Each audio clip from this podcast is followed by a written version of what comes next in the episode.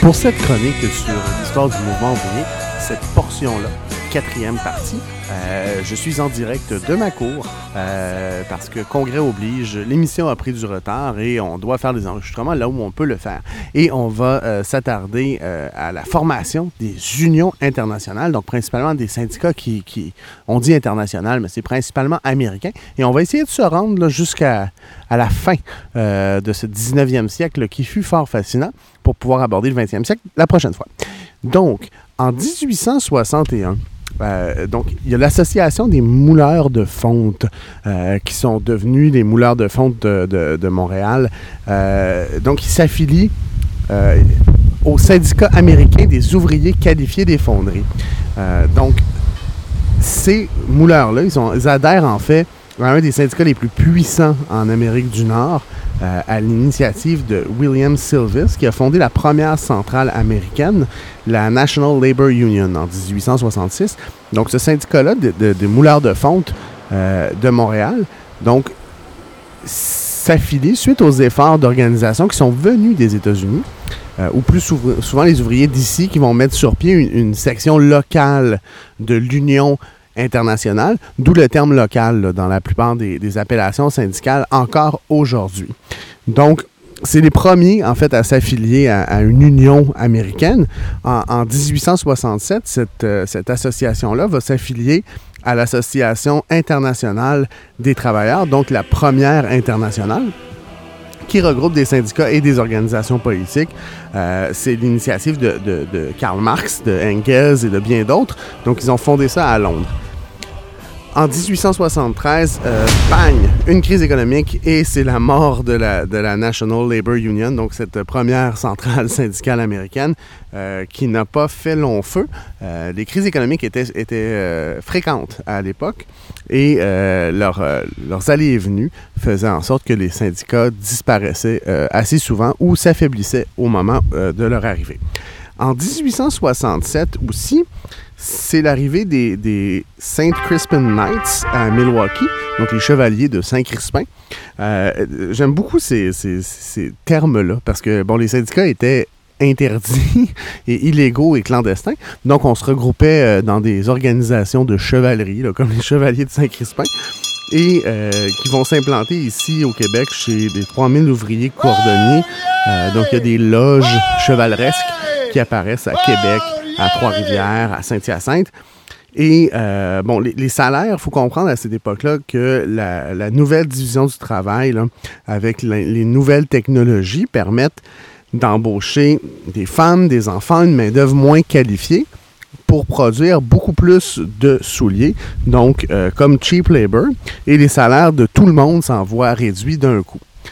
Les cordonniers, il faut comprendre qu'ils ne sont pas contre les changements technologiques parce que euh, c'est plus aisé, c'est moins dangereux euh, et, ça leur permet de produire quand même plus facilement des souliers. Cependant, ils sont contre le fait que leurs conditions de travail et, de salariales s'affaiblissent. Donc, ils font des grèves à Montréal, à Québec, euh, des longues grèves, là, neuf semaines en, 1960, en 1869, pardon, et euh, l'Union internationale, donc les chevaliers de Saint-Crispin, leur verse 3500 dollars en prestations de grève. Donc ça, c'est quand même beaucoup, là. Ce serait l'équivalent à peu près aujourd'hui de, de- de 100 000 dollars. Donc, les, les- les évêques dénoncent le débrayage euh, parce que dans le temps, l'Église était très collée sur euh, les patrons. Et euh, il- il disait que ce débrayage-là était, était immoral euh, parce que euh, on avait une obligation du sacrifice.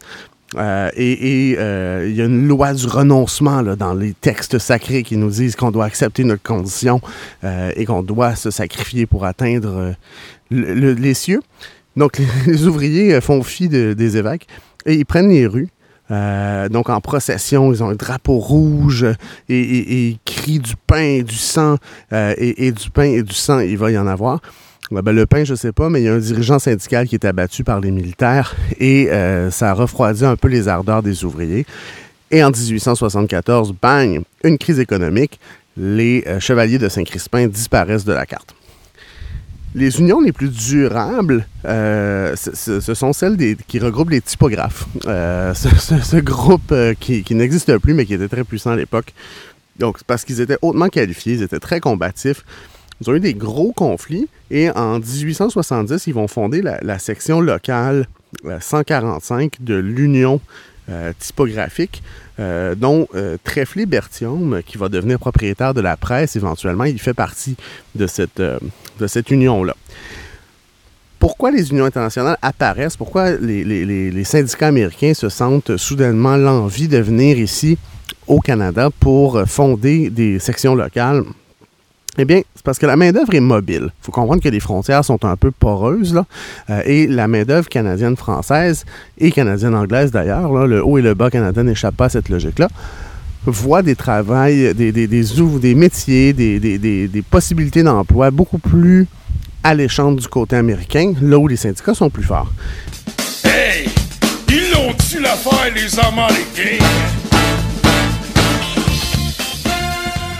Donc, ils traversent la frontière et vont là-bas. La réponse à ça des, syndicats américains, des travailleurs américains, ça a été de dire, ben, pour se protéger de la concurrence, on va aller organiser des syndicats au Canada. On va permettre aux travailleurs du Canada et du Québec d'obtenir des conditions qui vont s'apparenter à celles des travailleurs américains, donc des meilleurs salaires, des protections sociales, etc., pour qu'ils arrêtent de, traverser la frontière et qu'ils euh, viennent euh, protéger nos emplois finalement.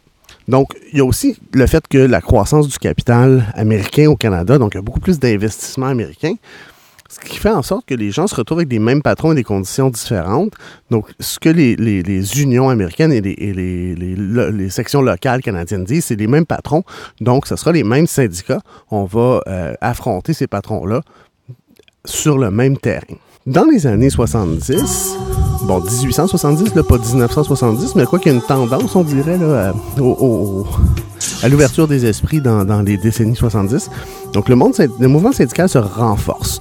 Donc, à l'international, bon, ça va être la Commune de Paris, euh, donc, les travailleurs vont s'emparer de la capitale. Ils instaurent un premier pouvoir prolétarien révolutionnaire. Euh, vous irez lire ça, ça vaut la peine euh, d'aller sur Google et de voir qu'est-ce qu'il en était. La réponse du pouvoir et des élites a été sanglante. Donc, il y a eu 20 000 morts dans les événements de la, de la commune de Paris et autant d'exilés et de prisonniers. On va y revenir un peu plus tard. Et chez nous, bon, les luttes ouvrières aboutissent à la loi des unions ouvrières de 1872.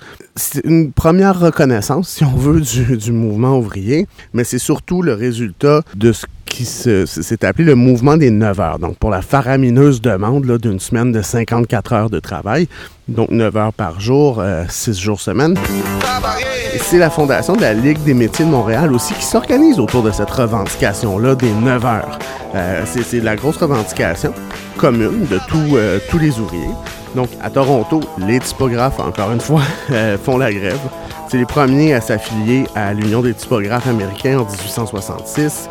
Et euh, dans leur demande, ben, c'est la journée de 9 heures euh, et, l'arrêt euh, du travail des enfants. Les leaders de ce mouvement-là vont être arrêtés parce que les syndicats sont encore illégaux. et il y a une manif de 10 000 personnes pour protester contre ces arrestations-là.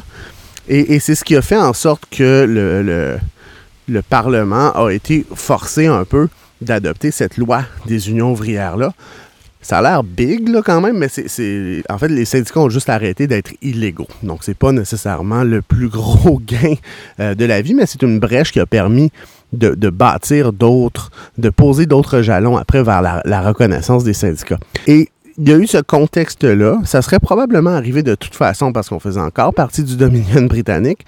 Et cette loi-là, c'est une copie conforme d'une loi qui a été adaptée euh, l'année précédente en Grande-Bretagne, donc sous la pression du Trade Union Congress, donc la grande centrale syndicale euh, britannique, euh, pour la reconnaissance des syndicats et, d'arrêter finalement d'être de, voir une grève comme étant une conspiration criminelle et de voir le fait de se regrouper entre travailleurs pour améliorer ses conditions de travail comme étant un acte criminel en soi. Faut dire aussi que dans le contexte, Johnny McDonald, le premier ministre de l'époque, il trouve ça pas mal chouette euh, de voir le proprio du Toronto Globe, euh, qui était le libéral George Brown, euh, qui s'adonnait à être chef de l'opposition et qui était aux prises avec une grève de ses typographes. Donc il se disait, ça c'est quand même chouette, ça va le tenir occupé, je vais pouvoir continuer à gouverner sans être trop, sans être trop embêté, et en plus ça va me permettre d'y envoyer une flèche législative.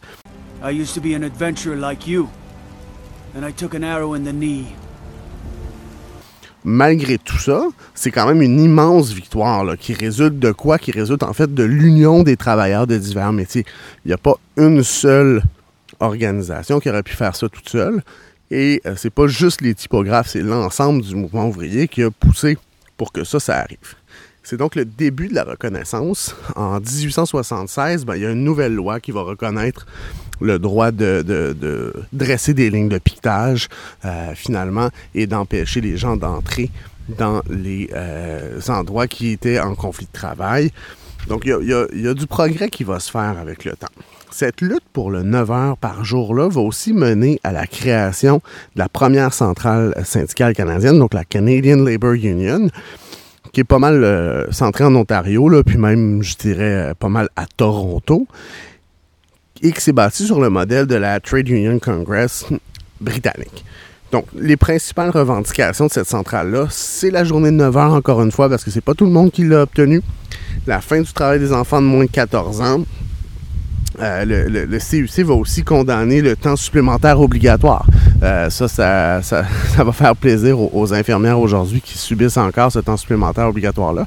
Parce qu'en fait, la journée de 9 heures, c'est la journée de 9 heures payée à taux simple, parce que toutes les heures supplémentaires subséquentes étaient payées à un taux majoré. Mais les employeurs en abusaient quand même, ce qui faisait en sorte que ben, le gain de la journée de 9 heures, finalement, se trouvait annulé parce que les gens devaient rester faire du temps supplémentaire et euh, n'avaient pas finalement des journées de 9 heures, mais bien de 10 et 12 heures comme avant. Pour les infirmières, c'est encore un combat, malheureusement, mais c'est un combat, je crois que le mouvement ouvrier va devoir mener encore longtemps. Le, Canadian euh, Labour Union va aussi euh, lancer un appel à la lutte politique ouvrière euh, pour dépasser un peu les limites de la négociation et des contrats de travail. Comme d'habitude, ben, la crise économique en, 1874 va frapper un dur coup pour les syndicats. Euh, donc, il y a eu un repli sur, la protection des acquis, euh, une lutte qui est plus basée sur la coupure de salaire, contrer des coupures de salaire de 25 à 60% euh, plutôt que d'essayer de faire des gains. Euh, les syndicats vont perdre la journée de 9 heures. La majorité des grèves à cette époque-là sont un échec euh, parce que crise économique oblige. Et, ça, crée un climat social très tendu. En 1877, les cheminots américains euh, vont déclencher presque, presque une insurrection, en fait, contre ce qu'on appelle le big business à l'époque. Donc, ils vont essayer de contrer ces reculs-là en, prenant la rue, les pancartes et même des fois les armes. et les milices d'État puis l'armée fédérale vont être brutales. Ils vont rentrer dans les cheminots, ils vont vraiment réprimer par le sang euh, cette, tentative-là de, protéger leurs acquis. Au Canada, bon, au Québec et en Ontario, nos cheminots à nous, ils sont membres de la Fraternité internationale des métiers euh, et ils vont faire une grève eux aussi d'une semaine. Ils vont même occuper les dépôts euh, ferroviaires pour être certains de ne pas être remplacés par des scabs. Malgré tout ça, ils vont quand même essuyer une perte de salaire. Même chose pour les journaliers du canal de la Chine, qui eux débraient contre une réduction euh, assez importante de leur salaire. Et euh, l'embauche de SCAB par les responsables du canal de la Chine va provoquer des, éclats de violence. Et il y, a eu une intervention de l'armée très, très violente, beaucoup de blessés dans ce conflit-là et, ils ont perdu, en fait, euh, encore une fois, leur combat. Même chose pour les débardeurs du port de Montréal qui font une grève. Les journalistes du Canada de la Chine et les débardeurs du port, euh, petite anecdote de l'histoire, ils vont recevoir du pain euh, gratuitement de, Joe Beef, donc qui est tavernier du port. Si vous vous demandiez qu'est-ce qui a inspiré le nom du restaurant euh, Joe Beef, euh, il s'appelait Charles McKiernan, en fait, le, monsieur. Et c'était un, un ami et un allié des travailleurs, des travailleuses dans leur conflit. Il leur donnait à manger, il leur donnait du pain. À ses funérailles en 1889, il y a 50 unions ouvrières qui vont être présentes. Euh, leurs membres sont en vêtements de travail, ils font vraiment une procession, comme des funérailles d'État, mais des funérailles ouvrières. Euh, Joe Beef, c'était vraiment euh, un ami du mouvement ouvrier, un allié indispensable pour ces travailleurs-là qui étaient en conflit et qui avaient faim. À Québec, les journaliers du bâtiment, donc les gens de la construction, vont manifester, eux, contre une baisse de salaire après la proclamation de la loi de l'émeute, parce que c'était quand même une grosse manifestation. Les soldats vont tirer sur les manifestants. Euh, ils vont faire un mort, euh, qui était un leader ouvrier d'origine française, qui était Édouard Baudoir, qui était décrit par les rapports militaires comme un socialiste ayant participé à la Commune de Paris. Comme quoi tout est dans tout. Euh, il a peut-être échappé euh, à la mort lors de la répression euh, de l'État contre la Commune de Paris, mais son exil et son militantisme ont- ont- se sont déroulés dans une époque où c'était très dangereux de mener ce genre de combat-là. Et malheureusement, il aura perdu la vie à ce moment-là. Ce qui n'a pas refroidi les ouvriers, ceci dit, qui, eux, ont manifesté à la prison pour faire libérer leurs camarades qui étaient emprisonnés suite à l'intervention de l'armée. Et ils ont finalement eu gain de cause. La crise joue dur sur la solidarité. Euh, les emplois sont rares et il y a des conflits euh, entre Irlandais, Canadiens, Français. Moi, un Canadien québécois. Un Français, Canadien français. Ah pour, euh, pour les mêmes métiers. On en parlait dans les, dans les épisodes précédents. Les deux groupes étaient souvent mis un- l'un contre l'autre. Euh, les débardeurs du port de Montréal, par exemple, vont s'affronter dans une, espèce de procession, une parade. Euh, et il y aura deux morts et 30 blessés. Pour mettre fin à ce conflit-là, il a vraiment fallu qu'il y ait une entente syndicale pour que le port s'engage à engager euh, des- des- un nombre équivalent de travailleurs irlandais, de travailleurs canadiens, français quand ils, faisaient, quand ils procédaient à des embauches. Euh, C'était pas une belle époque là, pour, euh, pour la solidarité, mais c'était surtout pas une belle époque pour vivre. Heureusement, en 1880, il y a une reprise économique qui va donner lieu à des victoires, là, qui vont rétablir la situation pré-crise, si on veut. Donc, c'est des luttes qui euh, ont souvent lieu en l'absence de syndicats. C'est spontané. Euh, la combativité des, des- des ouvriers, des ouvrières est très, très forte. Il y a une reprise économique, ils le savent et ils veulent en profiter pour retrouver les conditions qu'ils avaient gagnées avant la crise. Donc, il y a les, les- charretiers, donc les, conducteurs de charrettes à chevaux euh, pour les tramways, qui vont obtenir 2 dollars par jour de salaire, ce qui est quand même énorme pour l'époque. Eux, les, charretiers, c'est les précurseurs des Teamsters. Euh, si vous vous demandiez pourquoi les Teamsters s'appellent les Teamsters, c'est pas juste parce qu'ils forment une belle équipe, c'est parce que à l'époque, euh, les charretiers conduisaient des attelages, donc des teams de chevaux, d'où le Teamsters. Il y avait une très forte répression des patrons aussi parce que pendant la crise, ils ont découvert que la répression est un outil efficace pour euh, ne pas donner leur juste part euh, aux travailleurs. Donc souvent, ils vont avoir recours à des briseurs de grève. Ils ont recours à l'immigration sur commande, euh, qu'on appelle en fait pour briser une grève du tabac, par exemple, les boss ont fait venir 200 cigarettiers allemands toutes dépenses payées, c'est quasiment une croisière, donc euh, pension, logement, euh, pour être sûr de pouvoir briser la grève. Donc, ils vont faire venir des travailleurs pour ça. C'est aussi à ce moment-là que les, les patrons vont inventer le lockout.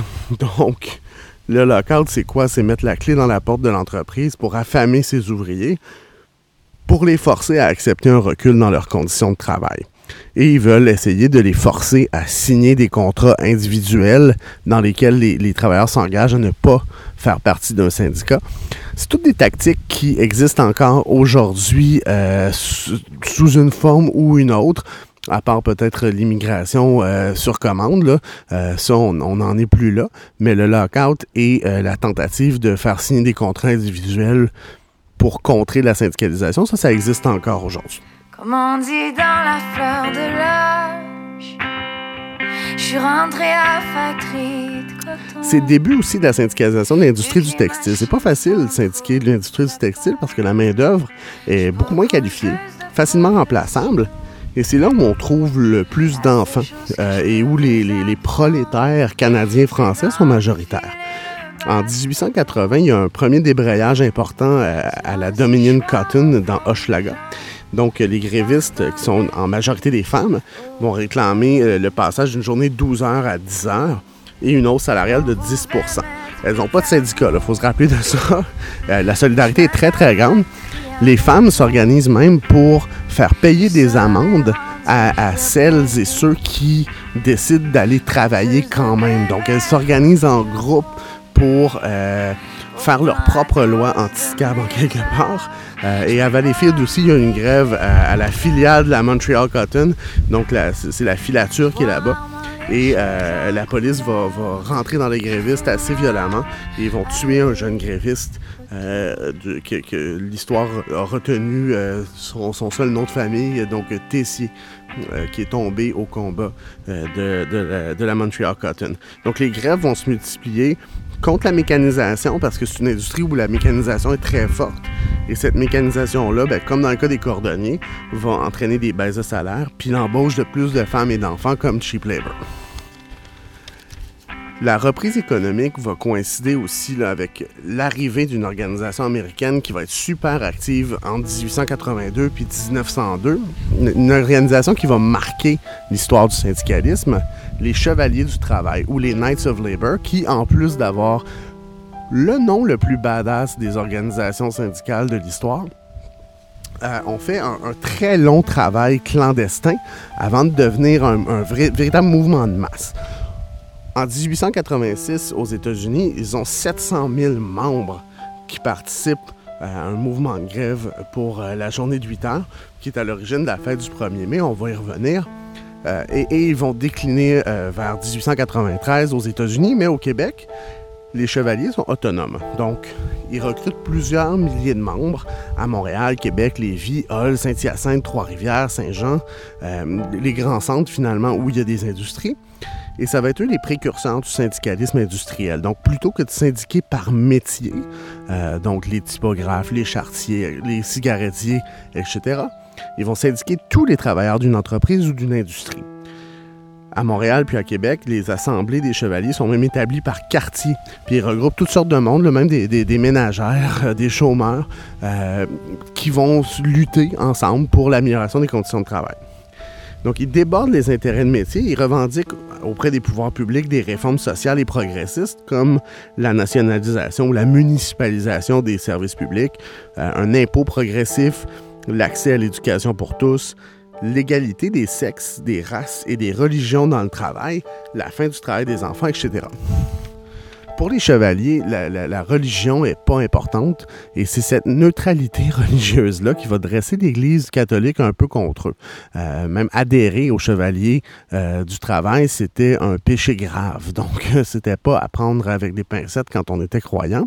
C'est une activité démoniaque, il faut brûler cette personne. On va brûler au bûcher Euh, cependant, ils ont l'appui du journal populaire à l'époque, La Presse, et ils vont même se donner un hebdo, le Trait d'Union, qui va être le premier journal ouvrier du Québec. Ils vont être à l'origine de la première loi ouvrière du Québec aussi, la loi des manufactures, euh, donc en 1885. En 1886, ils vont fonder le Conseil central des métiers du travail de Montréal, qui est la première organisation permanente de travailleurs de la métropole, et dont le premier président, euh, Louis Guyon, va devenir le premier, le tout premier sous-ministre du Travail au Québec.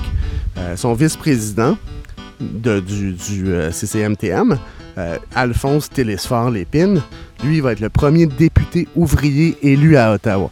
Euh, c'est pas rien quand même, parce qu'avant, c'est l'aristocratie qui, était, qui était élue euh, et qui détenait les postes de pouvoir.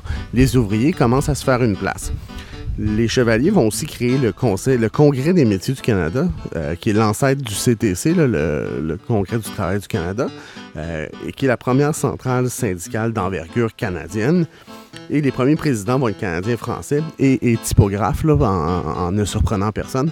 Euh, il faudra attendre 1892, par contre, pour qu'il y ait un, comité exécutif provincial, parce que jusqu'à maintenant, il n'y avait pas de, chapitre, il n'y avait pas de, congrès d'équivalent au Québec. Euh, donc, ce comité exécutif-là va être le porte-parole des unions auprès du gouvernement euh, pour faire pression pour la modification des lois.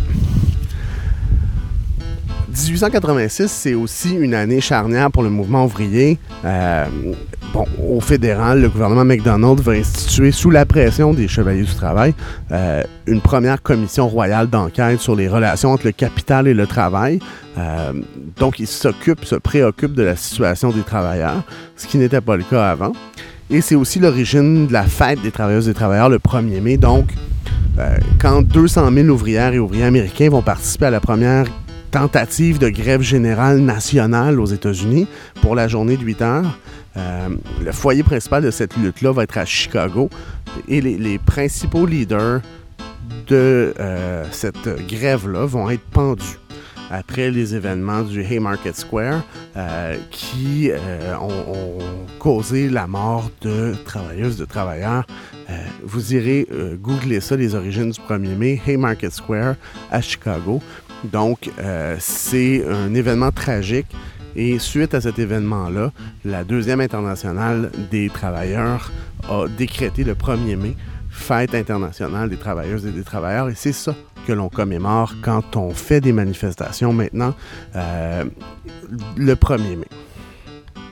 Il y a eu énormément de luttes par la suite, même si les chevaliers sont moins en faveur de la grève, sont plus euh, des, promoteurs de l'arbitrage dans la résolution de conflits, mais euh, ils sont quand même actifs. Donc, ils vont être actifs parmi les 1500 débardeurs en grève en 1887 à Québec, euh, qui vont être les premiers à, obtenir la journée de 8 heures. Euh, parmi les premiers, en fait, à obtenir la journée de 8 heures. C'était assez exceptionnel à l'époque. En 1888, les typographes de tous les journaux de Québec se mettent en grève pour avoir la parité avec Montréal. Donc, la journée de 9 heures et 8, par, et 8 par semaine. Ils vont publier un journal syndical qui s'appelle L'Artisan, donc pour expliquer leurs revendications. Euh, ils finissent par obtenir ce qu'ils demandent, mais sur une base individuelle, donc pas dans un contrat collectif. En 1891, ben, c'est 3000 travailleurs des scieries euh, et, Ottawa, donc dans l'Outaouais et à Ottawa, qui sont soutenus par les chevaliers.